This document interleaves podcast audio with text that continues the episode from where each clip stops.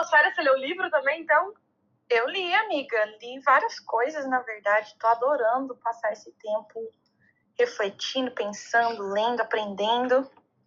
Nossa, tá sendo imagino, incrível. Amiga. E esse livro foi bem light, assim. A gente teve alguns livros que foram compreensão level hard. a gente teve uns médios e eu achei que esse foi bem direto ao ponto. O que, que você achou, amiga? Muito tranquilo, super rápido de ler, muito rápido. É, inclusive, é, esse livro ele foi feito através de uma palestra que tem dele sobre o mesmo assunto. Eu não sei se você viu. A palestra, palestra inteira é, é, é, igualzinho o livro, assim. Então é muito simples, gente. Se vocês forem escutar o, o audiolivro, é uma hora e pouquinho acabou.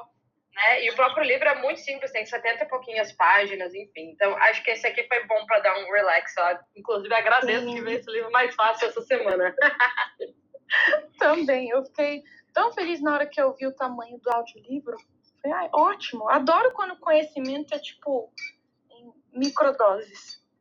Não, perfeito. Até porque um por semana são, são várias doses, né? Então é bom que a gente consegue dar uma, uma acalmada. Mas vamos lá, gente. Nosso livro da semana, então, As Sete Camadas da Identidade, do Pablo Marçal. É, como a gente já falou, ele é um livro mais simples, então acho que nosso clube do livro hoje vai ser bem gostoso, bem relax. É, e ele basicamente começa falando é, que essas sete camadas, quando a gente descobre quais são essas sete camadas de identidade e em qual delas a gente está, a gente assume um poder aqui na Terra.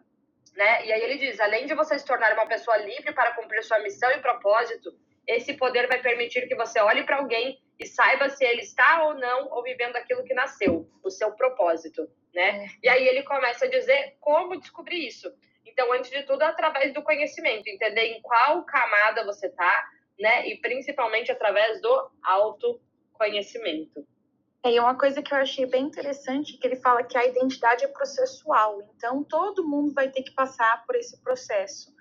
E ele fala que Deus gosta dessa questão do processo, né? Ele fez o, o, o universo, a Terra em sete dias, tem, é, ele fala do exemplo da mãe que faz cesárea, tem sete camadas, e ele fala que foi assim que ele descobriu que a gente tem sete camadas da nossa identidade.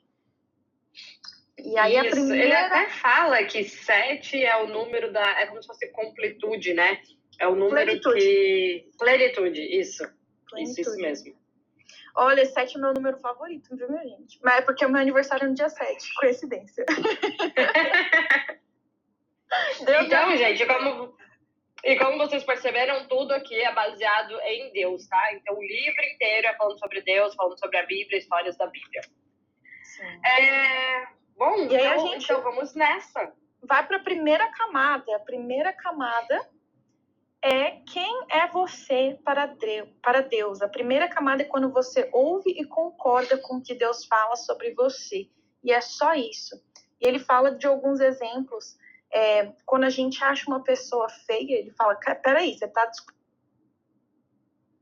é para você isso Deus foi imperfeito, então ele fala que a maldade ali não é maldade a palavra que ele usa, mas ele fala que é, essa feiura, isso está nos olhos de quem vê. Então, se você enxerga, se enxerga como Deus te criou, você é perfeito, porque você é a imagem e semelhança de Deus. É, isso mesmo. E aí, o... outra. Pode falar, amiga. É, não, eu ia falar, o nome dessa identidade é o projeto, porque ele fala justamente que é o projeto que Deus já criou para nossa vida antes mesmo de a gente nascer. Então, a gente uhum. precisa, antes de tudo, entender e aceitar, quando a gente ter esse entendimento é, de que eu estou aqui por um propósito, eu fui criado perfeito pelos olhos de Deus, com tudo que eu já preciso, essa é a primeira camada que a gente precisa romper.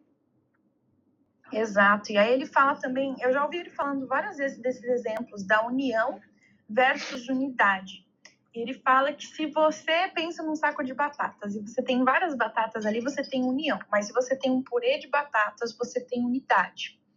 É, a união ela gera dispersão, a unidade gera propósito. Então a gente quer buscar essa unidade, essa unidade é, nossa conosco mesmo e essa unidade nossa com Deus.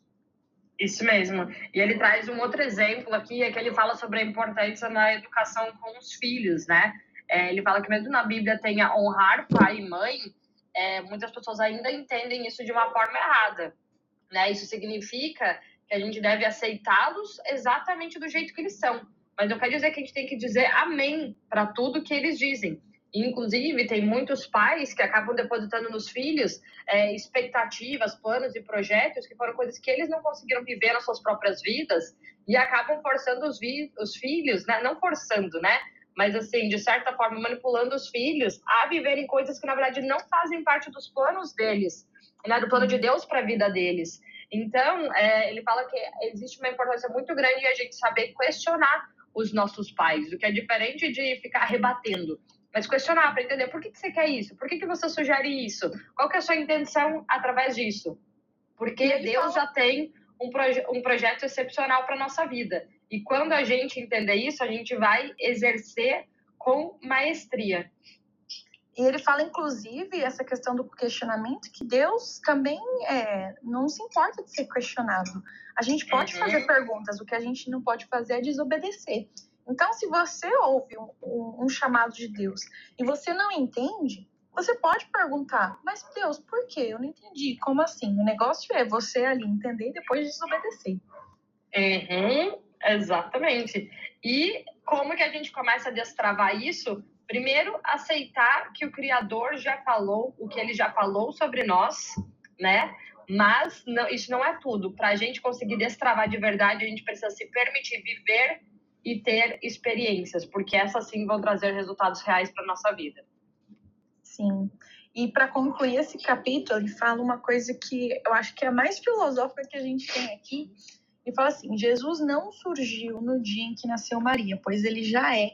Então a gente já é. Deus já sabe o que a gente vai fazer. A gente, ele já sabe o nosso propósito. A gente está só ali, ó, descascando essas camadas para a gente conseguir viver o nosso propósito em Cristo, o nosso propósito em Deus. A gente já é o que a gente foi feito para ser. A gente só está descobrindo. É isso, é isso. E aí vamos para a camada número dois. E a camada número dois é a nossa autoimagem, como a gente realmente se vê. E ele ainda fala que 80% do mundo tem problemas com autoimagem.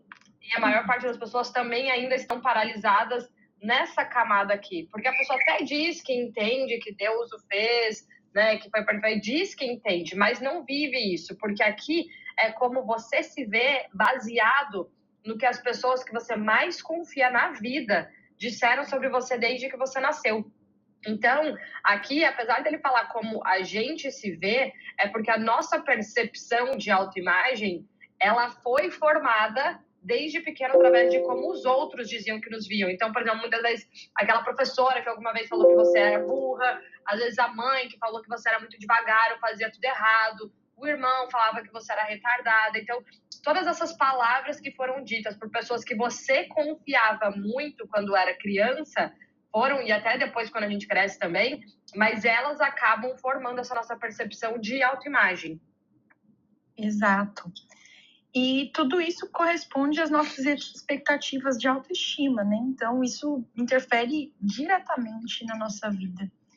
É, depois de tudo isso, ele fala que é, do fato das pessoas desorganizadas e procrastinadoras.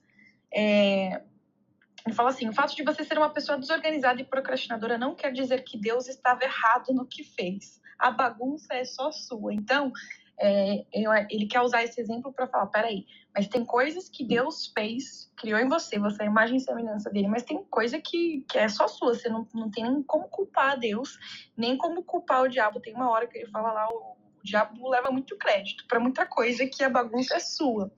Sim. E aí ele fala uhum. assim: é, certamente você já desejou que o dia tivesse 30 ou 40 horas para sua enrolação ser ainda maior. A verdade é o que você não faz em um dia, você não fará em uma semana. E o que você não faz em um ano, você não fará em dez. A bagunça é sua. Passou um ano uhum. e você não tem uhum. conta, fique em paz. Em dez anos você não dará conta também. Out.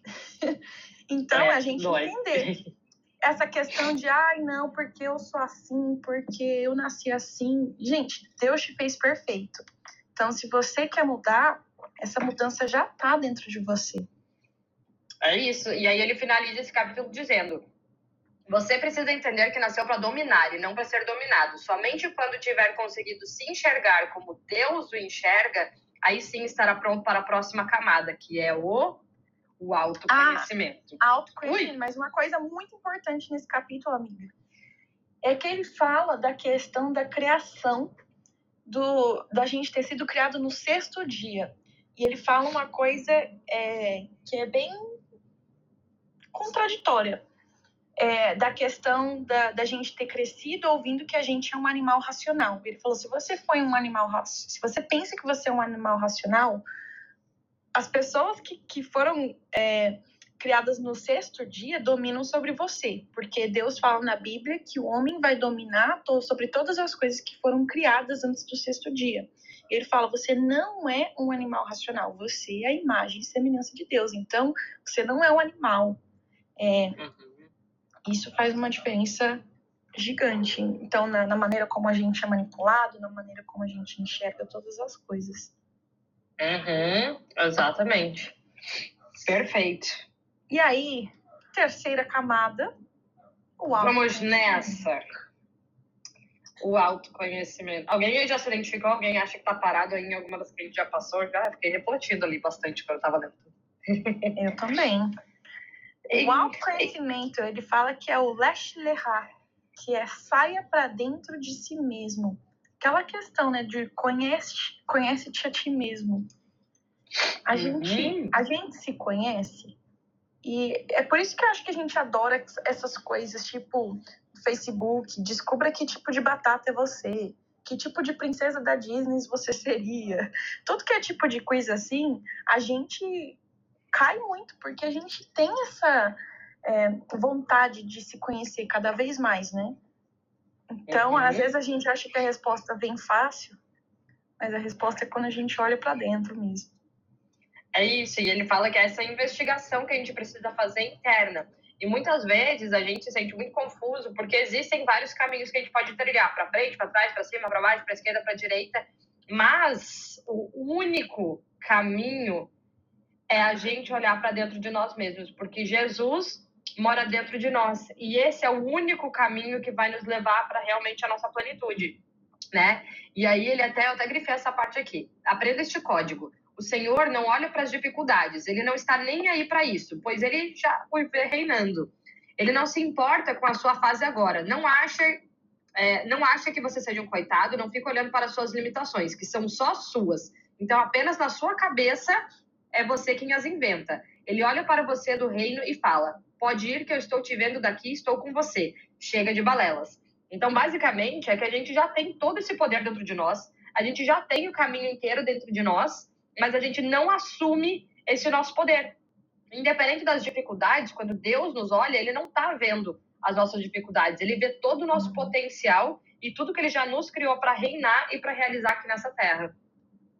Incrível incrível. E aí ele dá o exemplo de Abraão também, e, e eu acho que vem muito essa questão da gente confiar, né? Porque ele, ele pede para Abraão ir para algum lugar, eu, gente, não sei para onde que ele pede para Abraão ir, você sabe, amigo? Mas aí ele fala assim: imagina se, o, se Deus pedisse para você sair de um lugar agora confortável para você passar por, por, pelo seu deserto, né? Que ele fala depois lá no livro que todo mundo tem que passar por, por, por um deserto, para você passar por um deserto para você chegar no, no, no, caminho. E aí ele fala que uhum. a prosperidade não tem a ver com o lugar, mas com quem você é. E aí ele deu, Deus mandou Abraão sair da Mesopotâmia. Mesopotâmia. Uhum. É, e enviou ele para Canaã, que era uma terra de maldição. E imagina, se Deus tivesse falado para Abraão, você vai você vai sair da Mesopotâmia, que é um lugar, tipo, super bom, um lugar super próspero, para ir para Canaã, que é um lugar de maldição, ele não ia ir. Então, Deus só falou, confia e vai. E ele foi. E ele foi uhum. muito próspero numa terra de maldição. E justamente para a gente entender que a prosperidade está dentro da gente. E é incrível, uhum. porque todo mundo aqui, eu tenho certeza que todo mundo já passou por vários momentos de provações. Quando Sim a gente decide sair de um lugar para o outro, quando a gente decide mudar de emprego, quando a gente decide, sabe, to nossas tomadas de decisões, às vezes levam a gente por caminhos que vão ser tortuosos, mas que no final da, das contas a gente vai olhar para trás e falar: poxa, ainda bem que eu fiz isso. Graças a Deus eu fiz isso. Uhum. Uhum, exatamente, eles são essenciais para nossa trajetória, né? E é igual ele falou lá no começo, que a gente precisa ir, né? A gente precisa agir, né? Ficar olhando todos os desafios e paralisar não vai, não vai nos ajudar a realmente romper essas identidades. E aí ele fala aqui, ó, primeiro então siga o caminho para dentro de si, depois rompa com as limitações que criaram na sua cabeça e que você acreditou. Na hora que você encontrar o rio de águas vivas que está dentro de você, ninguém será capaz de paralisá-lo. O lugar em que você estiver irá prosperar. Então, resumindo, a camada 1 um é aquilo que Deus falou sobre nós, a camada 2 é o que os meus pais, parentes e professores falaram sobre mim, e a 3 é quando ninguém mais fala nada, mas você vai lá e faz. Exato. Exato. E aí depois, no final do capítulo, ele dá o exemplo de Salomão, que orou por sabedoria, que se tornou o homem mais rico de toda a história. Ele compara Salomão com os tempos atuais. E ele fala que antes o Jeff Bezos era o homem mais rico. É, agora foi substituído pelo Elon Musk, o amor da minha vida. Mas pro, pro Bezos, pro Bezos ter a fortuna que o Salomão é, tinha, ele precisaria é, trabalhar não sei quantas mais vezes. 20, precisaria, é, no, é, também não lembro aqui agora, mas é, tinha muitas vezes. Muitas vezes. Loucas. Então, então, tipo, o que Deus dá, gente, é em abundância. E, e quando ele sabe que vai ser por, por, pelo propósito da pessoa, Deus sempre vai honrar. E por quê? E aqui é a grande questão. E por quê? Porque maior é o que serve né? O que significa crescer em graça, sabedoria e entendimento. Servir família, cidades, nações, servir o mundo inteiro com um propósito. Ser maior significa crescer em servidão. Os melhores servidores do mundo servem a muitos, né? Então, basicamente, a gente não está aqui para prosperar a nós mesmos. Nós estamos aqui para servir, né? E essa prosperidade ela vai ser uma consequência né, desse, dessa posição de serviço. É, e aí ele ainda conclui aqui, analisando as histórias bíblicas sobre homens que fizeram grandes coisas em seu tempo, vemos que eles cometeram muitos pecados, mas Deus nunca focou nas falhas, ele focava na amizade. Então, muitos de nós, a gente está deixando de fazer coisas porque a gente não se acha merecedor, porque a gente peca, porque a gente erra, porque eu sou falho, porque, né, por todos os defeitos que nós temos. Mas Deus nem está olhando para isso. Então, a resposta para tudo isso é: mergulhe dentro de você e descubra tudo que o Criador colocou aí. Encontre esse rio de águas vivas que está represado em você e o deixe fluir, romper, extravasar. Esse é o segredo da terceira chamada. Camada. Exato. E Ontem é, eu estava almoçando com, com o pessoal de uma escola de inglês aqui que me procuraram. E aí eles estavam perguntando, não sei o que, que perguntaram, se eu queria ser rica. Eu falei, é claro que eu quero ser eu quero ser milionária, eu quero ser bilionária. E as pessoas, não sei o que aconteceu, mas de uns tempos para cá todo mundo fala, ah, mas eu quero ter só o suficiente para viver bem. Eu, eu comecei a pensar, falar, gente, isso não, porque se, se você só tem o suficiente para fazer para você viver bem, você tá ali só para você. Eu quero ter uhum. muito para poder transbordar na vida das pessoas, para poder, sei lá, eu quero ajudar um projeto, eu, eu tenho as condições de fazer isso. Eu quero poder abençoar a vida de alguém, ter condições de fazer isso. Para isso a gente precisa de recurso. Com Se certeza. a gente fica com essa mentalidade de, ai, ah, não, eu só preciso de pouco, você nunca vai poder abençoar muitas outras pessoas também. E talvez não siga seu propósito. Não, e muitas vezes você vai ser um peso para outras pessoas também, porque alguém vai pegar o peso daquilo que você não conseguiu honrar, né? Hum. É, então eu falo, quando a gente pensa mesquinho, a gente está fazendo um desserviço, não só para a gente, como para muitas pessoas que poderiam estar sendo ajudadas ou servidas por nós. Exato, amiga. Então, aceitamos, queremos, cremos, obrigada. Amém, Senhor. É, Quarta camada. Quatro.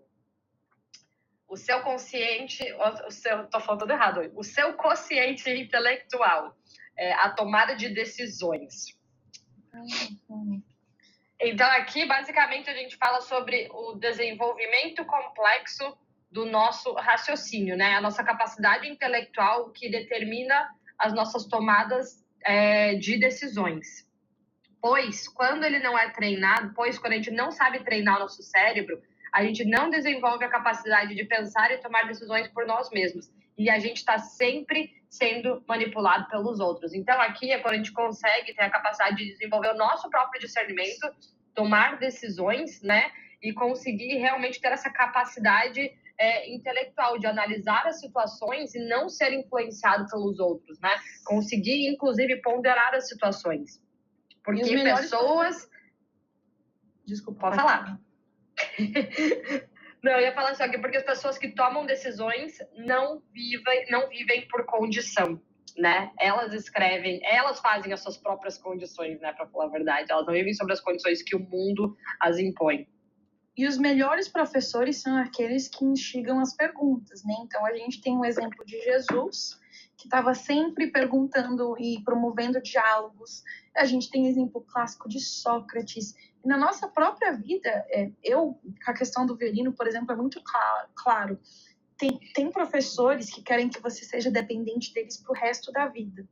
E aí, você sendo dependente deles, você vai ser manipulado. E tem professores que eles querem que você seja melhor que eles. Então, eles estão sempre ali perguntando: mas você entendeu? Por que, que você está fazendo isso? Por que, que você não está fazendo aquilo? Questão do, do, mentor também. Tem mentores que se dizem mentores que, que vão querer que você ainda esteja ali sempre com eles. É, e não vão instigar, é, que você estimular, né, que você tenha esse pensamento, que você consiga é, tomar suas próprias decisões, que você consiga ativar esse raciocínio. E uhum. as pessoas que mais vão nos ajudar vão ser essas pessoas que vão ajudar a gente a pensar por nós mesmos. Uhum. É, é e, e, ele conta aqui, né? A gente, a gente é corpo, alma e espírito, né? É, e desenvolver o nosso cérebro é um fator importantíssimo para que o nosso trino ele seja saudável. Porque apesar de muitas pessoas ainda correlacionarem a nossa mente, é, as questões do mundo, enfim, para quem lê, enfim, né, sabe disso, que muitas vezes é, o nosso cérebro ele nos leva para o pecado, né? Ele muitas vezes nos leva a se distrair, enfim, é essencial que a gente treine o nosso cérebro, né, para que a gente possa começar a assumir o controle das nossas é, das nossas decisões. Então, aqui, ó, o seu cérebro, ele é uma máquina e você precisa saber usar. Embora ele conduza para o pecado, é, te, teoricamente, o cérebro inclina para o pecado porque é um viés cognitivo chamado raciocínio, pendendo para a esquerda, que é o lado da razão. Mas as coisas espirituais, elas estão no lado direito, que são as emoções, ou seja, dentro do nosso cérebro. Então, a gente tem que saber discernir o que, que, é isso que está vindo? Isso está vindo realmente do meu lado direito, cérebro do meu lado esquerdo, estou agindo aqui pela razão, pela emoção. Quais são os fatores que estão me fazendo tomar esse tipo de decisão, né? É entender como desenvolver esse raciocínio sobre as situações e sair do modo automático. É se tornar uma pessoa pensadora de verdade, né? É, que raciocina. Exato, e a gente também precisa é, ter esse equilíbrio, né? Porque se a gente estiver só usando o lado esquerdo, é, ele fala aqui que você é um tolo. A gente uhum. precisa também começar a entender e aguçar é, nosso lado direito, a criatividade, as nossas emoções, e a gente está ali conectado. Imagino que, para mim, eu acho que esse lado criativo é uma conexão direta com Deus. Você entra olha, eu... no estado de flow. E eu vou falar uma coisa, ontem eu estava ouvindo um podcast, gente, inclusive eu vou deixar a sugestão desse podcast que eu tô amando demais, o nome do podcast é Positivamente. E ele é super jovem, ele é jovem, assim, eu amei, porque é uma outra forma de conhecer um pouquinho mais sobre Deus, encontros com Deus e tudo mais. Então, assim, é, eles trazem convidados que contam a sua experiência com Deus. Então, eles trazem atores, artistas, é, empresários, enfim, é, pastores que vão contando essa experiência sobre várias perspectivas. Mas, basicamente, ontem eles estavam falando sobre é, o Espírito Santo né? E depois até na nossa célula, no Sisterhood à noite, a gente falou sobre isso. Porque muitas vezes, e olha, gente, isso está ligado com o nosso cérebro. O Espírito Santo, ele está falando com a gente o tempo inteiro. Mas a gente tende a ignorar, na maior parte das vezes. Falar, nossa, que ideia né, boba, enfim, e ignorar.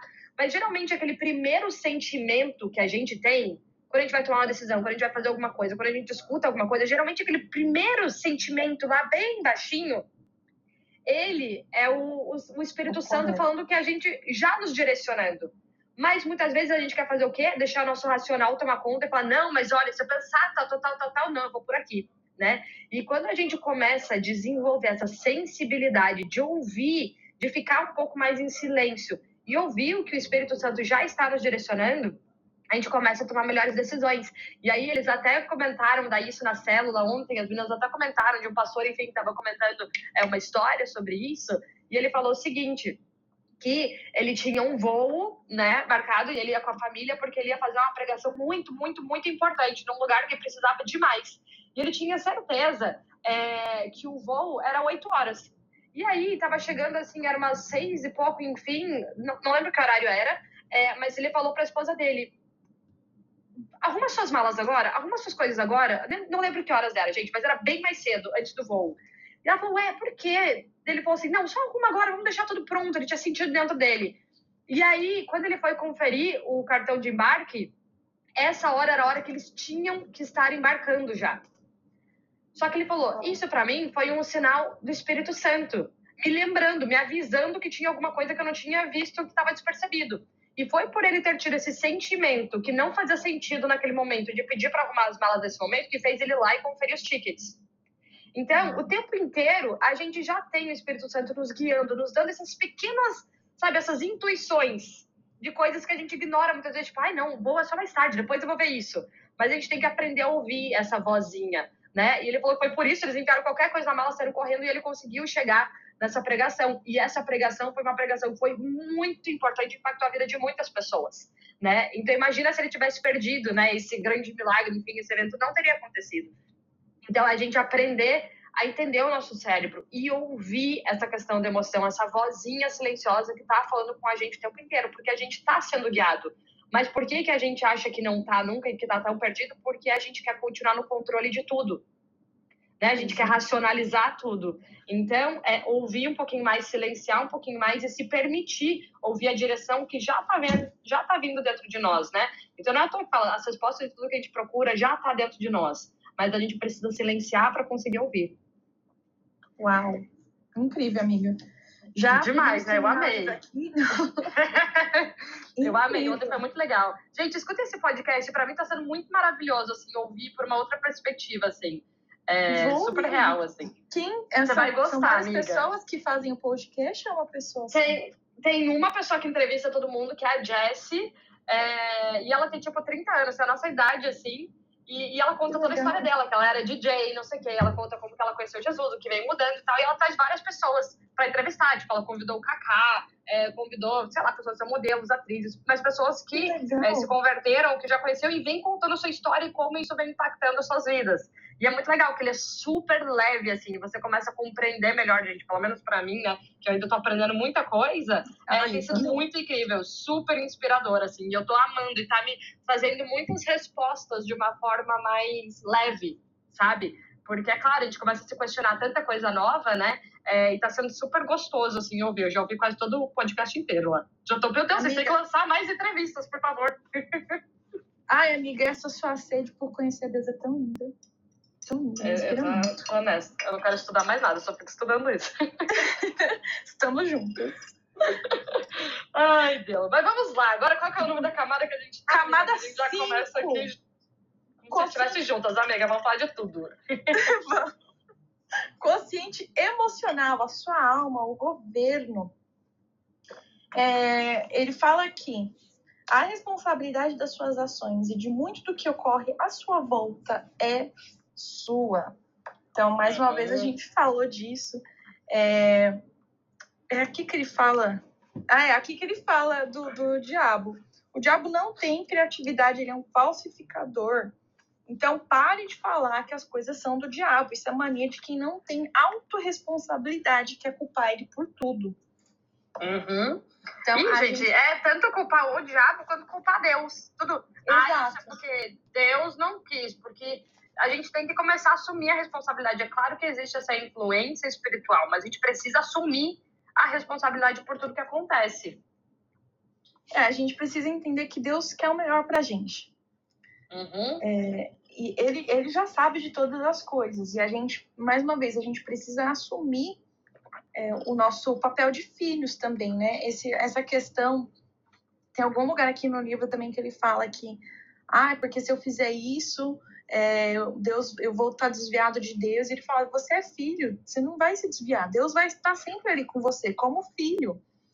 É, a gente tem uma amiga que está sempre falando isso. Eu sou filha, eu sou filha. E a gente é filha. E é linda. Deus vai amar a gente. É, e mesmo se a gente fizer, cometer algum erro, Deus está ali como, como nosso amigo, como nosso pai. Uhum, exatamente. E aqui a coisa, a coisa mais linda, que isso foi, é, eu acho que essa coisa que traz muita paz, assim. Deus tem um plano para cada um de nós. Você não nasceu por acaso. Não é um mero acidente de percurso na vida dos seus pais. Pode acreditar. Há um propósito para a sua vida. Por mais que você ainda não veja isso, até o final desse livro você vai entender exatamente o caminho. Porque é isso, a gente vai. E hoje, é, é, isso tem feito cada vez mais sentido, né? Eu acho que eu vejo muito isso, amiga, porque a gente tem muito contato com pessoas, né? Nos nossos alunos, é, os nossos mentorados, enfim, a gente escuta muitas histórias deles. É, e isso, inclusive, foi um processo de cura muito grande para mim também, em compreender e começar a olhar para minha história de uma forma diferente. Porque hoje eu vejo que eu lido com as coisas de uma forma muito mais leve. Qualquer coisa que acontece, por mais que a gente possa até ficar um pouco ansioso na hora, eu não sei, no fundo, eu tenho uma paz que eu não preciso mais controlar aquilo, que tá tudo bem. Peraí, vamos pensar, vamos compreender. Não vem mais aquele desespero e aquela autopunição que era assim, masoquista, que, que eu, pelo menos, carreguei por muito tempo da minha vida, né? E, e, é uma coisa que nos traz muita paz, né? E eu não sei, traz um sentido para nossa vida quando a gente entende, uau, Deus tem um propósito para mim mesmo. Peraí, eu tenho alguma coisa especial. O que, que é isso?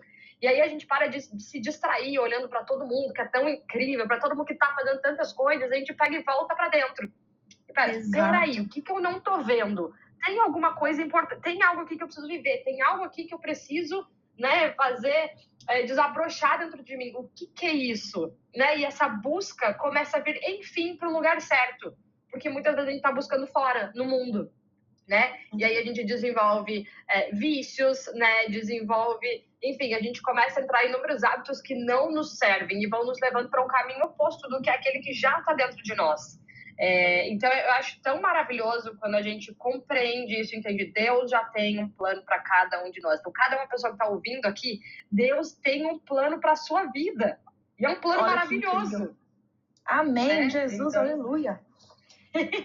E, nossa, amiga, Ai, isso para mim faz muito sentido. E eu, eu acho que eu sempre fui obediente, mesmo sem entender a Deus, porque, para quem não sabe aqui, eu, a maior parte da minha vida eu fui agnóstica. Mas eu sempre, sempre estava ali, agradecendo a Deus. Eu, eu viajei muito sozinha já, então toda vez que eu conheci um lugar novo, é, é tipo, nossa, obrigado, meu Deus. E eu tenho o hábito, tipo, eu acordo Bom dia, Deus. Eu durmo. Boa noite, Deus. é, mas e, e, eu conversava muito com Deus, porque é, tinham coisas na minha vida que eu falava, meu Deus, por que, que minha vida é tão difícil? Por que, que eu tenho que passar por tudo isso? Por que, que é tão mais fácil para outra pessoa? Por que isso? Por que aquilo? Até entender que tudo faz parte de um propósito. E hoje eu olho para trás, se eu não tivesse passado por todas as dificuldades que eu passei, eu não ia poder é, poder ajudar as outras pessoas com a minha experiência, com, com tudo que eu vivi, é, com, com o exemplo. Então, tudo realmente tem um propósito. A gente tem que confiar e confiar mesmo quando as coisas estão dando errado e quando as coisas estão dando certo também. Só confia. Uhum. Deus tem um propósito pra gente. Vocês estando aqui é parte do propósito de Deus. A gente tá todo mundo aqui junto falando sobre isso. Tenho certeza que que Deus queria que cada um de vocês que estão aqui tivessem aqui. Que cada um de vocês que estão aqui vão precisar, vocês vão se conectar com alguma coisinha que a gente vai falar. Às vezes vocês já sabem de tudo que a gente está falando, mas Deus quer que vocês ouçam de novo e quer que a gente esteja aqui também. Exato, não, isso aqui é para mim. toda, é, é terapia para mim, já esse clube do livro aqui toda semana, tá louco. Para nós. Maravilhoso. Pra nós. E é ótimo. Porque... Não é, ninguém tá aqui por acaso. E não é uma coisa que a gente faz que é assim, ah, é uma caminhada no parque, gente. Ler um livro por semana é desafiador, mas esse desafio é incrível, a gente está aprendendo tanto.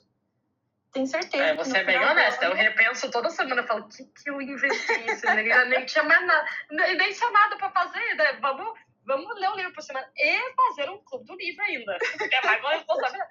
Mas vamos lá. Melhor ideia que a gente teve, amiga. É Ai, ótimo. amiga, não, acho a gente é incrível. Mas continuando, né? É, e aí ele fala o quê, gente? A gente tem todo esse guia.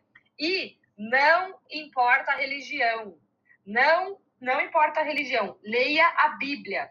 Não tem a ver com religião. É o livro mais lido da face da Terra. E lá há respostas prontas para você dar ao diabo e também lidar com muitas outras questão, questões. É um manual de vida. A sua alma é dividida em mente, vontade e emoções. Destes três, a sua mente é quem exerce o governo. E olha, falando, sei que tem muita gente aqui que já compreende isso há muito mais tempo. Eu não, gente, eu nunca consegui pegar uma Bíblia e ler, na boa. Eu pegava, eu não entendia nada, nada, nada, eu não compreendia, nem sabia a ordem daquilo, eu não entendia nem como que as pessoas conseguiam ler a Bíblia. Mas enfim, isso é uma coisa que eu venho buscando é, e agora é meu guia para tudo, gente. Semana passada eu estava me preparando para um desafio profissional e o que eu faria antes, o que eu faria dois, três anos atrás, eu ia começar a buscar um monte de coisa super técnica e tudo mais. O que, que eu fiquei fazendo? Eu fiquei lendo a Bíblia, a Bíblia lá. Eu lembro que eu peguei o livro todo de Eclesiastes e foi muito engraçado, porque ali começou a me dar muitas respostas para sentimentos que eu estava tendo, como tomar decisões mais assertivas, enfim. Então, é tão incrível. Uma outra coisa que a gente fala sempre na nossa célula, no Sisterhood, né? A gente fala muito de negócios lá também, né? Muitas de nós lá somos empresárias, né? Tem os seus programas, tem seus projetos, enfim. E a gente fala muito sobre isso. E eu achei lindo, uma vez a gente estava falando sobre negócios, e elas falaram, não, porque Jesus é o meu diretor de marketing. Eu é não fico buscando marketing nas outras estratégias, eu venho para dentro da Bíblia, porque ali já fala sobre isso. Então, inclusive respostas para negócios, respostas pessoais, tudo tá ali mas a gente precisa se abrir para compreender as palavras que, que estão escritas ali.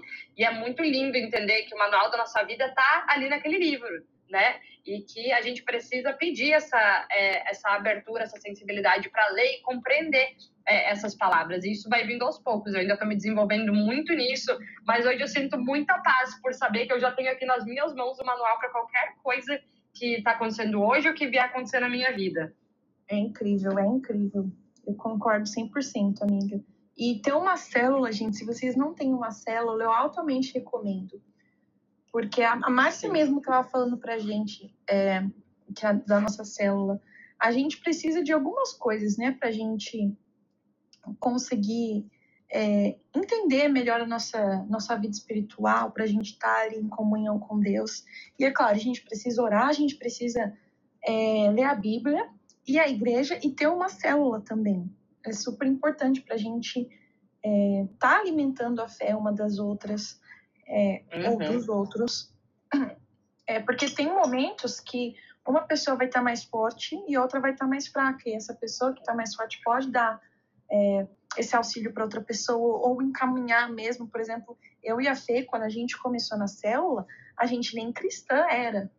Então, uhum a gente poder ter esse, esse guia também, sabe? Tem muitas coisas que a gente ainda não entende. E ter alguém ali que já está na fé mas há mais tempo, podendo ajudar e explicar também, olha, leia isso, veja por esse caminho. É, ajudar também a gente a decifrar. Tem muitas coisas na Bíblia, que, por exemplo, tem um, um negócio que o Pablo escreveu aqui sobre o lado esquerdo. O coração do sábio inclina para a direita, mas o coração do tolo inclina para a esquerda. Que aí ele fala que está falando do lado direito e o lado esquerdo do cérebro. Se eu estivesse lendo isso, jamais que eu ia saber que ele está falando do lado direito. Do lado uhum. É. Então tem muita gente que já estudou isso, que já conseguiu decodificar muita coisa. E isso Exatamente. é uma ajuda tremenda. E aí uma coisa muito legal, por exemplo, na nossa célula, é, né, somos todas cristãs. Mas, de, de né, tem, tem católica, tem é, evangélica, tem, né? Então, assim, é muito legal, porque a gente não fica, a gente fica todas trazendo e a gente vai é, desenvolvendo um pensamento e uma interpretação sobre isso juntas, né? É, e o mais importante, a gente tá ali para entender, conhecer mais a palavra de Jesus e para nos ajudar e nos suportarmos como irmãs. E é muito, muito poderoso, gente. Isso traz muita força mesmo. E, inclusive, vocês vão ver no podcast, quem for ouvir, quase todos os convidados que vão lá, eles falam que eles participam de uma célula. Então, a importância, né, de... Não é à toa. Queria eu ter participado de células antes, mas estou muito feliz né? que hoje tenho esse privilégio. É, a gente, muito privilegiado mesmo, amiga. Graças a Deus. Amém. E, a gente, foi assim que conheci a Dona Fernanda. Amiga, te amo. Não viu sem você, mas... Te amo, amiga. Ida, volta logo de férias que eu tô com saudade. Vou voltar. Ai, Deus, a gente se empolga nesse compromisso. Próxima férias a gente vai juntas. Vamos, amor. Já emenda aí, uma na outra. Camada 6, né? Seis. Consciente espiritual, o seu propósito. E é, eu achei isso aqui fantástico. Ele fala assim: toda vez que Satanás quiser roubar o seu propósito, ele vai jogar uma dúvida na sua cabeça para tentar te confundir. Então, às vezes você sabe quem você é, mas vai chegar uma pessoa, alguém, o Satanás ou qualquer coisa, e vai falar: ai, será? E se? Será que você é mesmo boa violinista? Será que você é mesmo o que você é, que você sabe de comunicação? Será que você é uma boa mãe? Será? Será? E essa dúvida não é de Deus. É, essa dúvida não é uma coisa boa. Se você sabe quem você é, o seu propósito, quem você é em Deus, essas coisas já não, não entram mais na sua mente. E, e fala aqui que Jesus foi muito tentado, né? Mas ele sabia exatamente quem ele era. Quem ele era. Eu sou filho de Deus. Uhum. Isso é muito poderoso. Jesus não viveu uma crise existencial quando teve sua identidade questionada pelo diabo, pois não teve dúvidas de quem ele era. Assim como Jesus, você precisa ter certeza da sua identidade em todos os momentos da sua vida, porque a gente vai ser tentado, gente, né? E ainda fala aqui, né, quando é, o diabo dizia: "Se tu és filho de Deus, faça tal coisa". Ele nem se questionava, é claro que eu sou, e ele, por conhecer a palavra, ele sabia como responder, né? E não uhum. ficar tentado por esses questionamentos. Exato. E aí, é, ele começa a vir numa parte aqui, ó, gente, olha como isso aqui é importante, sobre o deserto. Deserto é lugar de autoconhecimento. O deserto, gente, são os nossos momentos de dificuldade, são aqueles momentos em que a gente está passando por um desafio, é como se fosse o nosso vale, tá? Uhum. É, e o deserto, muitas pessoas né, paralisam e se entregam, mas ele é o momento de maior aprendizado na nossa vida. Todos os nossos triunfos, todos os nossos sucessos, eles vêm seguidos de um deserto. E quando a gente aprende a considerar, uau, calma, eu tô nesse deserto, tem alguma coisa que eu preciso aprender, porque ele é o caminho essencial para que eu possa chegar né, no, no meu triunfo, no sucesso que eu estou buscando. E esse é o momento mais importante, porque a gente precisa do deserto para encontrar respostas que vão nos levar para o nosso próximo caminho, né? Então, olha, Deus gosta de pessoas que se movimentam. É preciso olhar para dentro e romper com toda a imagem errada que você tem em si mesmo. O lugar mais favorável para fazer esse mergulho interior é o deserto, não é outro. Então, para qualquer pessoa que estiver passando por um desafio, eu imagino que todos vocês têm problemas, né? Todos nós temos problemas. Então, quando a gente está passando por um, desse, por um desafio, a gente precisa olhar para dentro. Gente, quando a gente olha para dentro, não é esse lugar de auto-julgamento, culpa, né, de vitimismo. É o olhar para dentro, ouvir a voz do Espírito Santo, olhar para Jesus, porque nós já temos esse rio de águas vivas fluindo dentro de nós, né? Então, é fazer esse mergulho interior, porque não há outro caminho o seu propósito está diretamente ligado aos bloqueios que você sofreu e precisa romper. Para mim, isso é uma chave muito poderosa. E isso, trazendo aqui uma coisa muito pessoal, gente, eu passei a vida inteira lá, eu sabia decor e salteado, imagino que muitos de vocês também, tudo que eu fazia errado, tudo que não dava certo, tudo que, ó Jesus amado, todos os defeitos que eu tinha, todas as falhas que eu tinha.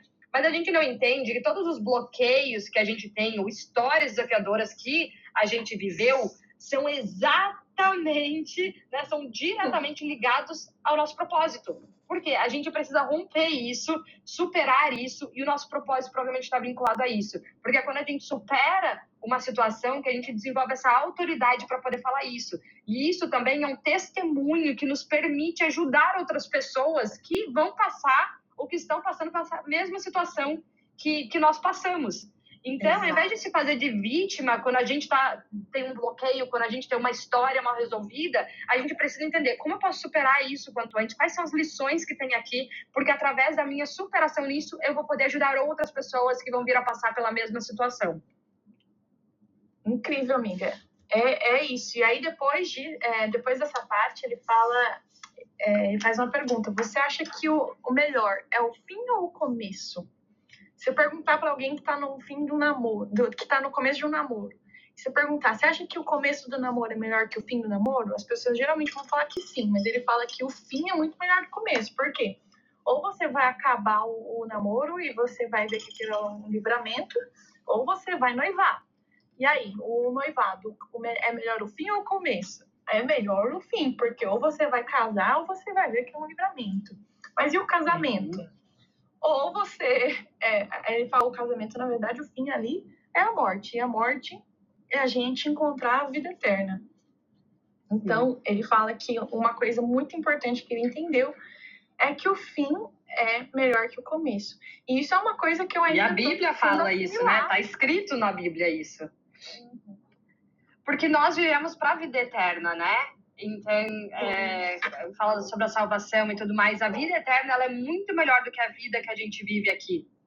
Então, inclusive, nos ajuda a lidar, né, encarar a própria morte, né? Porque quando a pessoa morre, ela vai para a vida eterna, com Jesus ao lado de Deus, assim espera-se, né? Então, mesmo assim, é, é melhor do que o começo da vida, porque você foi para a vida eterna.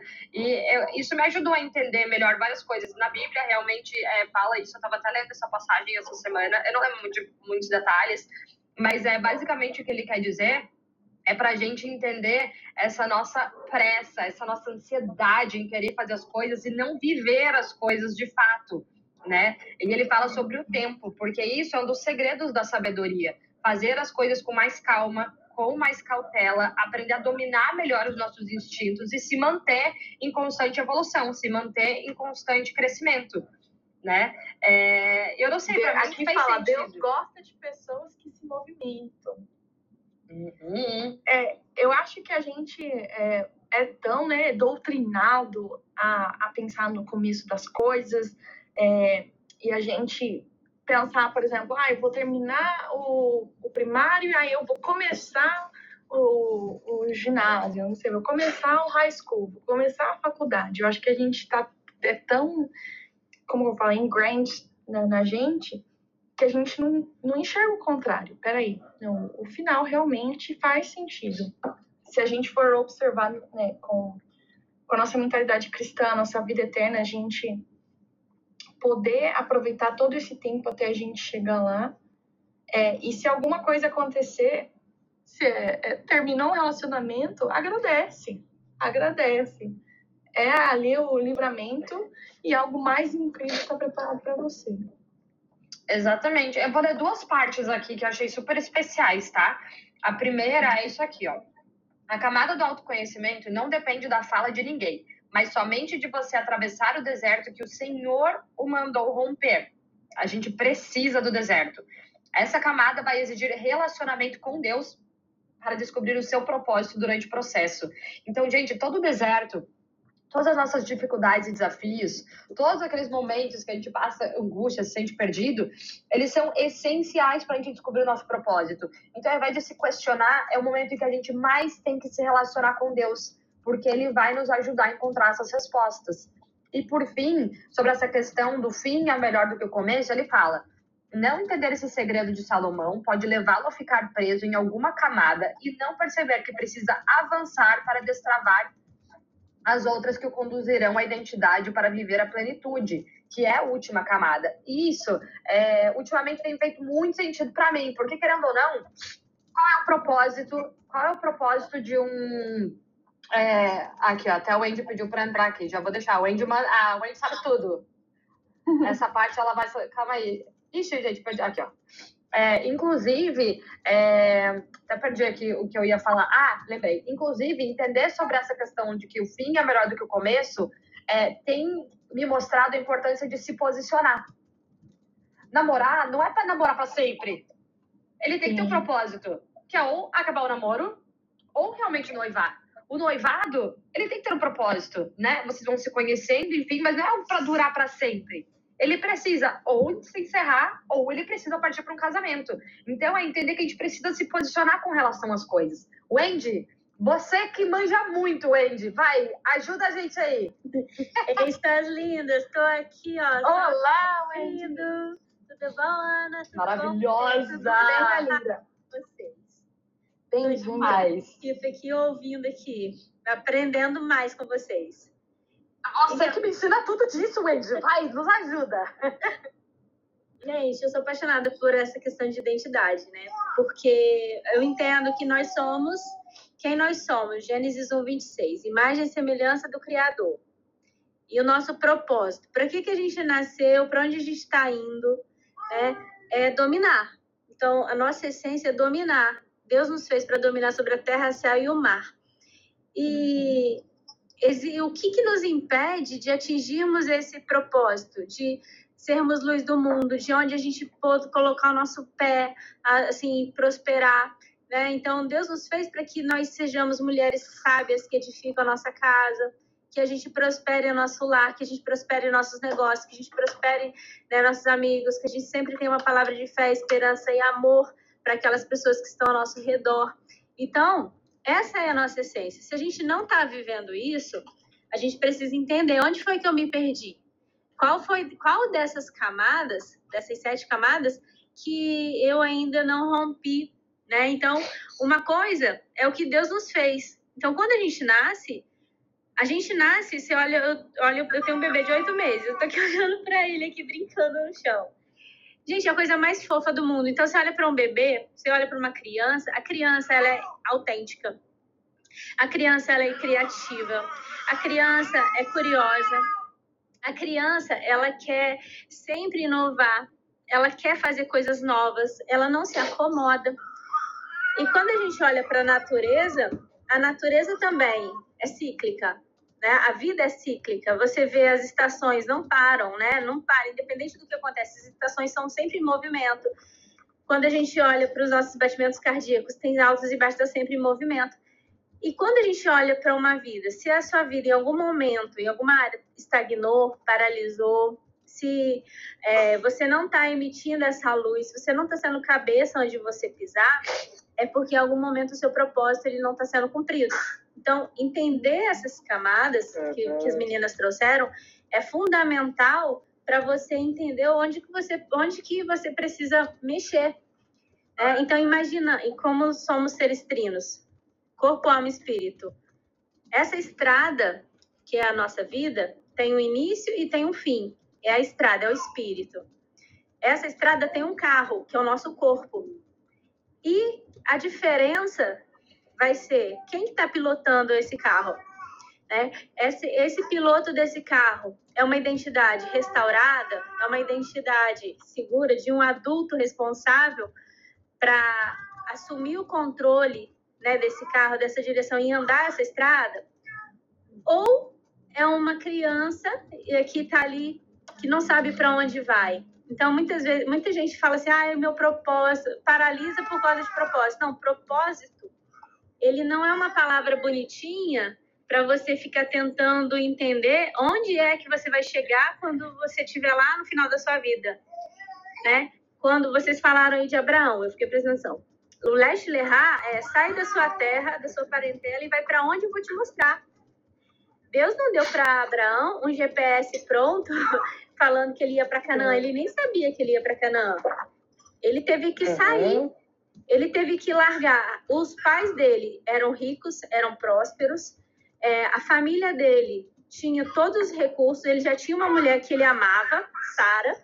Ou seja, a vida dele estava boa pra caramba. A vida dele estava confortável. Ele tinha muito dinheiro. Tinha uma mulher que ele amava. Estava junto com o pai, com a mãe, tudo ali emaranhado.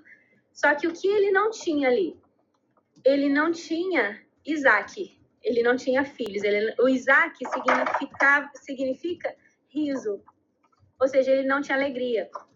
Quando a nossa vida paralisa, quando a gente se acomoda, a gente não tem alegria. E sem essa alegria, a gente não deixa legado. Ele não deixaria o legado. E aí, quando as pessoas ficam falando assim, ah, é o meu propósito, o meu propósito, Deus não mostra meu propósito, não vou sair, Deus vai prover. Eles deixam de entender que tudo que a gente precisa para dar o primeiro passo, Deus já deu. Todos os recursos internos e externos já estão à nossa disposição, basta a gente usar. E aí, a gente muitas vezes preso, como vocês falaram, dá bloqueio de autoimagem, não aceitar o projeto de Deus, a gente acreditar naquilo, na escassez dos nossos pais, ele emaranhado ali, ó, se a gente, nos bloqueios dos nossos pais, dos nossos amigos, a gente acreditar naquelas mentiras que, da falsa identidade faz com que a gente paralise e perca essa alegria. Então, o que eu queria deixar é isso. Não romantize o propósito. Entenda que propósito é o uhum. próximo passo. Qual é o seu propósito? O seu próximo passo. Olha ao seu redor, o que, que você pode fazer hoje? Qual o passo que você pode dar hoje com o conhecimento que você tem, com os recursos que você tem? À medida que você pega esse carro e ilumina, você não vai enxergar o final da estrada, você vai enxergar os próximos 100 metros. Se andou os próximos 100 metros, o propósito vai se revelar, mais 100 metros, mais 100 metros, mais 100 metros. Uhum. É? Então é isso, não romantizar o propósito, use o propósito para ser o próximo passo, entendendo que se você só é o que Deus é, se você está dizendo que você é limitado, escasso, não, não dá, isso são mentiras. Então você precisa repudiar, ter nojo disso, são bloqueios. E aí vem a parte uhum. do conhecimento para você entender que bloqueios são esses, eu tenho que ter nojo desses bloqueios. Desbloqueando, você vai dar mais um passo, desbloqueando mais um passo. E você vai chegar no propósito que Deus tem para você, que é dominar. Então era isso que eu queria completar, gente. Ai, maravilhosa, meu Deus do céu! Isso, o Wendy que tá me ajudando a desbloquear tudo, gente. Vocês vão ver a pessoa mais desbloqueada da face da Terra em breve. Linda. Obrigada, Wendy. Obrigada, Ana. Obrigada, Fê. Linda. Obrigada, meu amor. Bom, e agora a gente e tem a fim... última camada. E a camada 7 é a plenitude, que é a camada do transbordo, descanso e desfrute. E aqui diz: identificamos que alguém chegou nessa camada quando Deus lhe pede para dar o que tem para alguém. E o indivíduo prontamente obedece. A plenitude é uma camada que chamo de transbordo. Quando Deus der a você coisas novas, não retenha o que está sobrando. Sempre transborde na vida de outras pessoas. Aprenda que é melhor dar do que receber. É um princípio bíblico que precisa ser seguido se você quiser ser uma pessoa plena. Viver a plenitude não é reter em excesso aquilo que Deus lhe dá. Ele vai entregar a você mais do que precisa, exatamente para que você transborde na vida das pessoas. Isso é lindo, né? Exato, Quando... é muito lindo. É, eu ia até continuar aqui, ó. Quando você transborda Quando... na vida de outros, aquilo que, você, aquilo que está dentro de você é, quando você transborda na vida dos outros aquilo que está dentro de você, mais e mais lhe é acrescentado. Ou seja, quando a gente divide, quando a gente dá, quando a gente transborda, quando a gente ajuda, a gente não fica com menos. Muito pelo contrário, mais ainda é acrescentado na nossa vida. Deus dá semente ao que semeia. E este é o outro princípio bíblico. Você precisa ser um semeador para receber mais sementes, pois só quem semeia recebe mais. Ah, isso é muito lindo. E fala aqui também que transbordar, transbordar é entender que Deus o chamou para afetar positivamente a vida das pessoas que estão à sua volta. Isso é, é, isso é muito, muito incrível. Muito lindo. E eu acho que ajuda a gente a sair dessa mentalidade de escassez, né? Dessa uhum. mentalidade que, que é, a gente cresce é, com, com essa questão de que ah, dinheiro é uma coisa ruim. É, na minha casa, por exemplo, a minha mãe sempre falava que quem tem muito dinheiro não é honesto. E aí você, você fica nessa dualidade. Peraí, eu quero ser honesto ou eu quero ter dinheiro? E, na verdade, uhum. tudo isso é mentira, né? Deus quer que a gente transborde, que a gente é, tenha em abundância para a gente conseguir afetar positivamente as pessoas. Uhum, exatamente. E aqui é, fala que uma parte da, da escassez que eu achei é bem poderosa, que fala o seguinte: uma pessoa escassa é como uma caixa d'água com vazamento nunca fica cheia. Lhe faltam recursos, por isso jamais poderá transbordar. Então é algo que a gente pode começar a mudar desde já. E olha aqui, ó, você pode ter soltado a mão do Senhor, mas dele, mas a dele continua estendida em sua direção para ajudar, para o ajudar a andar sem tropeçar. Não tem como fugir de um amor que é perseguidor. Então, é, qualquer pessoa que se sinta desconectada, a qualquer momento pode estender a sua mão de volta, porque Deus sempre vai estar com as mãos estendidas para você e Ele não está olhando para os seus defeitos, para suas falhas, para os seus pecados, para o que você deixou de fazer até agora. Né? Então, se esse é o seu caso, segure a mão dele de novo e acredite. E é, essa última parte aqui, é, quem me ensinou, quem tem me ensinado muito sobre isso são as nossas amigas do Sisterhood, né? Porque eu comecei a perceber, era algo que eu não compreendia antes, quando eu estava, Deus mandou eu te dar isso. Eu falei, como assim, gente? Como? É, era é. uma coisa que eu não entendia, não entendia, gente, de verdade. Deus mandou eu te dar, Deus mandou é, eu fazer isso. Eu não sei porquê, mas Deus. É, e aí, convivendo mais com elas, a gente começou a entender sobre isso, né? É, que Deus provém, né? A própria, uma das nossas amigas que fala sempre, eu sou filha, eu sou filha, enfim, né? Que é, é, se entregar, confiar que Deus vai prover e tudo mais. E, gente, é muito engraçado, porque quando a gente aprende a ouvir aquela vozinha lá do Espírito Santo, tem muitos momentos, é, eu comecei a me permitir ser mais sensível a isso, né?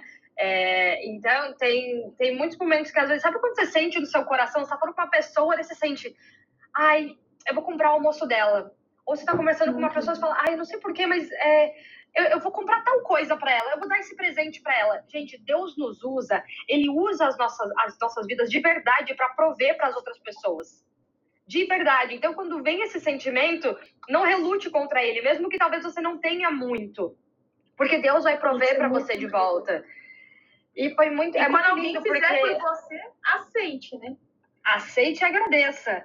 É, e outra coisa que, que é muito linda, que é, a gente vê muito isso lá no nosso grupo, né?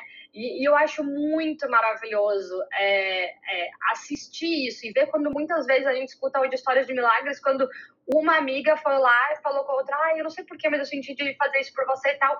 E era tudo que a outra pessoa precisava e não tinha contado para ninguém né? Então, Deus sabe das nossas necessidades, ele vai usar outras pessoas para proverem isso para você. Então, nós somos instrumento e ferramenta aqui também, né? É, enfim, Incrível. continuando. E aí, é, o livro fala que para destravar as camadas da sua identidade, você precisará ter experiências e dar resultados. Se você ficar apenas na sua mente, você vai ficar travado por toda a. A plenitude de Jesus foi provada na hora da crucificação, quando ele transbordou o sangue. E aí ele fala, né, que o, o Jesus já estava é, ele já estava suando sangue, então ele já ele até falou é, pediu para Deus afastar esse cálice dele, mas ele já estava transbordando, ele já estava pronto para cumprir o propósito dele na Terra. E aí ele fala uhum. aqui que a gente não pode, a gente tem que viver cada um no seu tempo, que a gente não pode pular etapas, que é o processo que Deus preparou para gente e que a gente precisa aprender a viver os processos. Então a gente precisa, ele até fala aqui, diga em voz alta, eu não vou pular etapas, eu vou acelerar, acelerar na velocidade que Deus quer. Então, é, isso, gente, é para tantas pessoas que estão indo rápido para as pessoas que estão indo devagar. E fala assim: comece logo o que você está procrastinando para fazer. Que no fundo, no fundo, acho que a gente sabe, né? Poxa, eu queria tanto fazer isso, eu quero fazer aquilo, mas a, a gente ainda às vezes tem bloqueio, a gente às vezes está ainda procrastinando o nosso propósito. E a gente uhum. precisa encarar o processo a gente precisa ter um compromisso muito sério com a gente mesmo para a gente conseguir destravar essas fases da nossa vida. Eu mesma tenho coisas que eu sei que eu quero muito fazer, mas que eu ainda não comecei. Por quê? Por, porque tem aquele e se, e tem, tem as dúvidas, e o que precisa ser feito é a questão do confiar. E, gente, essas férias que eu tô aqui, né, no, a gente falando assim, parece tudo muito lindo. Mas eu vim tirar férias justamente porque eu precisava desse tempo para refletir, para estar tá com Deus, para entender é, é, é o, o, vale. É tipo assim, não, peraí, eu preciso parar tudo para conseguir entender para onde, onde ir. Sim, então acontece exatamente. com todo mundo e a gente precisa precisa desses tempos, precisa ver se a gente está realmente indo para o lugar certo, se a gente, é, que nem a, a, gente falou, a gente não pode romantizar a questão do propósito, mas qual que é o próximo passo que eu tenho que tomar? Então, minhas orações é, têm sido muito essa. Qual é o próximo passo, Deus? E me mostra o, o meu caminho, não quero o caminho de ninguém. Todo mundo aqui tem o próprio caminho. E tem caminhos que se cruzam, mas cada um tem o, o seu caminho individual, né? Falei, falei, mas não falei nada. É, e é isso mesmo. E quando a gente identifica isso, é isso que você está falando, amiga. É entender também que muitas vezes a gente compreende que no nosso momento atual tem pessoas que não estão é, contribuindo para esse caminho que a gente decidiu seguir, né? E é muito importante que a gente entenda quem são essas pessoas que são esses impedimentos para a gente avançar, né? E a gente vai ter que se afastar dessas pessoas. Não é sair, não é que a gente vai sair expulsando elas, tirando da nossa vida, mas simplesmente a gente vai focar no nosso propósito e continuar andando na direção dele, sem deixar que elas sejam barreiras. É, e isso é uma coisa que vai acontecer. A gente precisa deixar algumas pessoas pelo caminho, pessoas que já uhum. não nos servem, né? E por fim, aqui, quem está ligado no mesmo propósito que você vai dar um jeito de acompanhá-lo. Conecte-se com as pessoas que já estão no alvo para o qual você está indo e não com aquelas que não dão conta nem de entender o que está acontecendo em sua própria vida. Então, Uau. de volta, a gente tem que parar de carregar as pessoas, porque não é o nosso papel sair carregando aquilo, ficar tentando ajudar quem não quer ser ajudado. Você precisa manter, porque quando você evolui, quando você cresce, aí sim que você pode é, servir, né, e contribuir ainda mais. Então, gente, basicamente essas foram as sete camadas da identidade. Incrível, incrível. Nossa, essa última parte, amiga, eu não sei você, mas para mim é, meio que tirou um peso das minhas costas, porque eu, por exemplo, não tenho amigo de infância e eu me mudei muito, né? Então, eu sou uma pessoa de pouquíssimos amigos. Eu conheço muita gente, é, sou simpática, amiga com todo mundo, mas ter amizade mesmo são com poucas pessoas. E eu acho que isso tirou aquele peso nas costas de que, gente, eu, eu tô seguindo o meu caminho. Então, às vezes as pessoas falavam coisas que eu não concordava ou que me puxava para baixo, que eu achava que não tinha nada a ver com, com o que eu tava buscando. E eu nunca fui grossa com as pessoas, eu simplesmente continuava no meu caminho e a gente se afastava naturalmente. Uhum. E é, isso. é normal. Normal. É normal. E de volta, né? É não continuar carregando essas coisas, né? Pai, porque eu não tenho amizades de infância, né? E continuar carregando este peso como se fosse um grande problema você não ter isso. É porque você é. fez escolhas né? Que trouxeram, Exato. inclusive, outros resultados gigantescos na sua vida. E graças a Deus, hoje, por isso, nós somos amigas, querida. Então, você quer de ser amiga da idade adulta. Melhor amiga. Linda. Ai, olha, eu ia falar pra você voltar logo, mas aproveita. Aproveita o máximo no seu último dia, amiga. Curta demais aí. Amanhã a gente Ai, maravilhosa. Nos vemos. E, gente, já temos o livro da semana que vem. Isso? Nossa, é muita sintonia. Qual, qual o nosso livro, amiga, da semana que vem? Semana que vem o livro é O Cavaleiro Preso na Armadura, de Robert Fisher. Nunca ouvi falar. Uau. Então, esse aí é o nosso livro, galera. então é isso, gente. Incrível. Vamos descobrir todos semana que vem nesse mesmo Fê, esse livro horário. É passado, próximo exercício, Fê. Olha que, olha que sintonia, Wendy. Então, gente, ótimo que já vai me ajudar com as minhas sessões com o Andy, vai ajudar no nosso Uhul. clube do livro, otimizando tudo. Então, vou ler agora ainda com mais entusiasmo, Andy.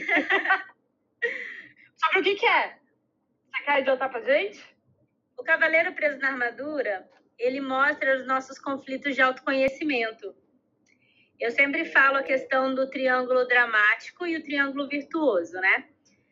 No triângulo dramático, é como se a gente vivesse problemas repetitivos que eles nunca se resolvem. Pelo contrário, estão sempre se repetindo, como se fosse um filme de drama. Então, nesse filme de drama, nós vivemos, por exemplo, alguns personagens. Sempre tem a vítima, sempre tem o herói e sempre tem ali o acusador, o vilão, né? Então, qualquer filme que você assistir, se não tiver o drama, no filme não tem graça. Por quê? Um filme onde todo mundo é feliz, onde todo mundo resolve problemas, onde a vida anda, onde a nossa identidade é fortalecida, não tem graça, né? Você vai ligar a televisão, Sim. se os jornais fossem as pessoas que se curaram, as pessoas que estão prosperando, as pessoas que estão ficando ricas, sair da pobreza, não tem graça. Então, hoje, Sim. o nosso cérebro é muito movido, a gente se prende muito mais a drama do que a virtudes. E esse livro, ele traz uma autorreflexão muito, muito interessante sobre o herói, o arquétipo do herói, né? Que muitas vezes a gente está querendo ser o herói, que usa uma armadura linda, brilhante, para salvar donzelas que nem estão pedindo socorro, né? eles vão salvar todos. E muitas vezes essa armadura é uma fuga para a gente não olhar para nós mesmos. Então é muito legal, é um processo. Então eu sempre falo com você, né, Fê? Eu sei que você vai odiar o processo. Você vai amar a Fala. Já tô odiando. Confia no processo. Por quê? Você vai odiar o processo. Então, é, essa armadura é o processo que você tem que fazer na sua vida para desfazer dessa armadura. Porque muitas vezes a gente usando essa armadura, a gente perde a nossa identidade. A gente, a gente começa, a nossa autoimagem começa a ser aquilo que os outros estão vendo e a gente se perde um pouquinho da gente. Então, esse livrinho Verdade. é como se você fizesse o Leste Lerrar, como você voltasse para dentro numa busca interior por si mesmo. Vai odiar o processo, odiar o que está acontecendo, odiar enxergar algumas sombras, mas é só enxergando a sombra que a gente vai enxergar a nossa luz. Então, é, é muito lindinho. É uma fábula. Incrível. Já quero é isso. É, então, ai, Wendy, você é maravilhosa. Não perderemos, então. Semana que vem. Semana que vem, esse meu bate-canal poderoso. Obrigada pela companhia de todo mundo, gente. Se vocês gostaram desse Clube do Livro, beijo, Wendy, maravilhosa. É, compartilhem, gente, com mais pessoas para aproveitarem, assistirem, ouvirem ao vivo com a gente, né? É, tanta correria que a gente acaba nem divulgando tanto no Clube do Livro, mas chamem mais pessoas, porque não tem nada como ouvir aqui, quem quiser contribuir. Se vocês quiserem, leiam o livro também e, e compartilhem com a gente no nosso próximo Clube do Livro, que vai ser muito legal ouvir também a visão de todas vocês também. Fechado? Incrível. Obrigada, gente. Obrigada, amiga. Beijo, meu amor. Obrigada. Beijo. Até amanhã. Até amanhã. Tchau, Tchau gente.